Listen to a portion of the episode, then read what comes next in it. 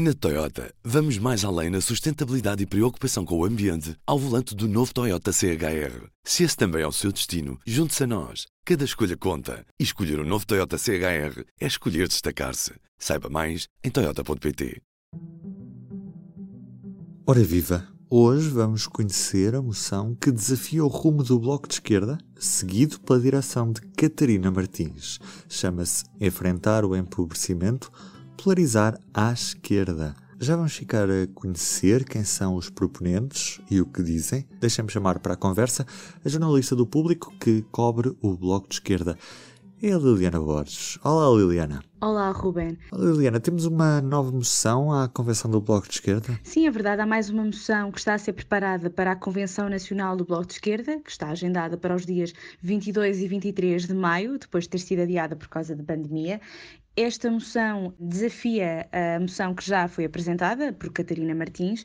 É uma moção que chega do movimento uh, Convergência, que integra uma, uma parte, uma facção informal uh, dentro do Bloco de Esquerda e que inclui uh, dirigentes bloquistas, como, como é o caso do antigo deputado Pedro Soares e do antigo deputado Carlos Matias, mas também outros nomes do partido, como João Madeira e Ana Sofia Ligeiro. Nós podemos dizer que esta é uma facção um bocadinho mais à esquerda de, do Bloco, e inclui alguns nomes que estão ligados à UDP, à União Democrática Popular, que foi um dos partidos que esteve na fundação uh, do Bloco de Esquerda. O que é que esta moção defende ao certo? Então, esta moção começa logo por ser um bocadinho diferente de, de Catarina Martins, até mesmo no seu tamanho. É curioso porque esta moção tem seis tópicos uh, divididos por 14 páginas e a de Catarina Martins tem o dobro dos tópicos, portanto tem 12 tópicos e metade das páginas, 7 páginas.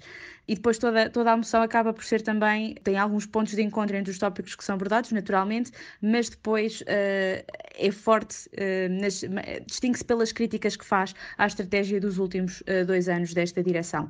Lê-se, por exemplo, no, no, texto apresentado que houve, não houve confrontação política do Bloco de Esquerda contra uh, o PS uh, eh, antes das legislativas de 2019 e que isso permitiu ao PS capitalizar a sua mensagem de estabilidade e de contas certas e acabou por, por tirar poder um, eh, eleitoral em termos representativos no Parlamento, obviamente, ao Bloco de Esquerda. Depois, a moção diz ainda que o Bloco arrastou, por exemplo, mais recentemente, até ao limite a decisão de votar contra o Orçamento de Estado de 2021, o que fez com que não se afirmasse como uma oposição com uma agenda autónoma. Portanto, esta é uma das críticas que, que lemos na, no texto. Vemos também que há a sugestão de que o Bloco precisa de valorizar as estruturas de base e desenvolver a interação entre todos os níveis da organização, ou seja, notamos aqui que há queixas eh, uma das queixas deste movimento é que não há um balanço rigoroso sobre o que é que está a correr mal, o que é que está a correr uh, bem uh, e que as, as, estruturas de base não estão a ser ouvidas e não estão a ser integradas na discussão estratégica do partido.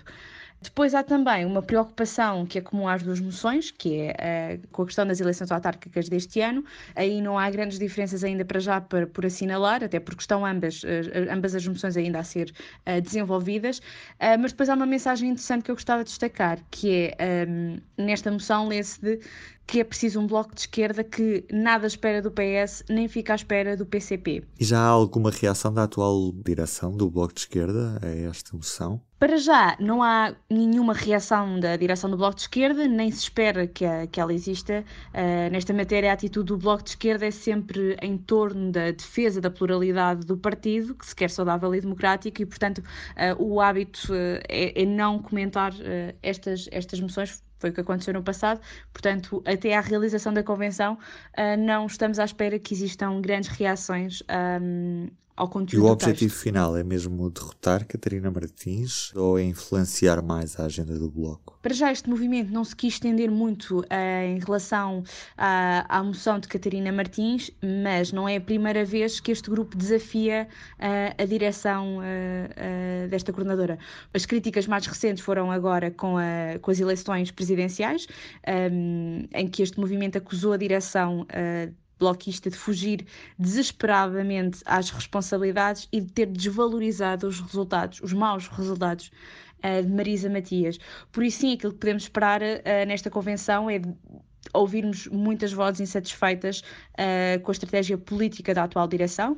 Segundo um, os autores desta moção, a moção conta já com 500 uh, apoiantes, portanto, podemos esperar sim algumas vozes insatisfeitas com a estratégia destes últimos dois anos e fica a mensagem de que uh, apenas incentivando uma militância crítica é que o Bloco de Esquerda poderá uh, executar uh, as promessas com que se comprometeu na convenção anterior.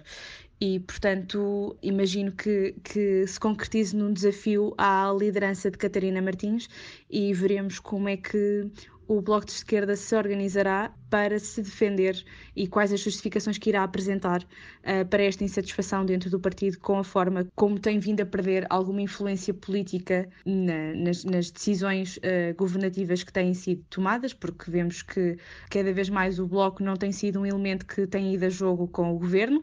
Esse trabalho tem sido feito mais com o, com o PCP e não tanto com o Bloco de Esquerda, e portanto é, a convenção será também um momento de fazer uma reflexão sobre o que está a acontecer e como é que o partido poderá recuperar a influência que teve na anterior legislatura. Em março vamos sair da rotina. De 5 a 7 de março, o Festival P traz conferências, workshops, concertos e teatro. Três dias de programação diferente para fugir dos dias sempre iguais, com Marcelo Rebelo de Souza, António Damásio, Fernando Henrique Cardoso, Grada Quilomba, Dino Santiago e muitos outros. Saiba mais em público.pt. E do P24 é tudo por hoje. Eu sou o Ruben Martins. Resta-me desejar-lhe um bom fim de semana. Estou de regresso na segunda. Até lá. O público fica no ouvido. Na Toyota, vamos mais além na sustentabilidade e preocupação com o ambiente ao volante do novo Toyota CHR. Se esse também é o seu destino, junte-se a nós. Cada escolha conta. E escolher o um novo Toyota CHR é escolher destacar-se. Saiba mais em Toyota.pt.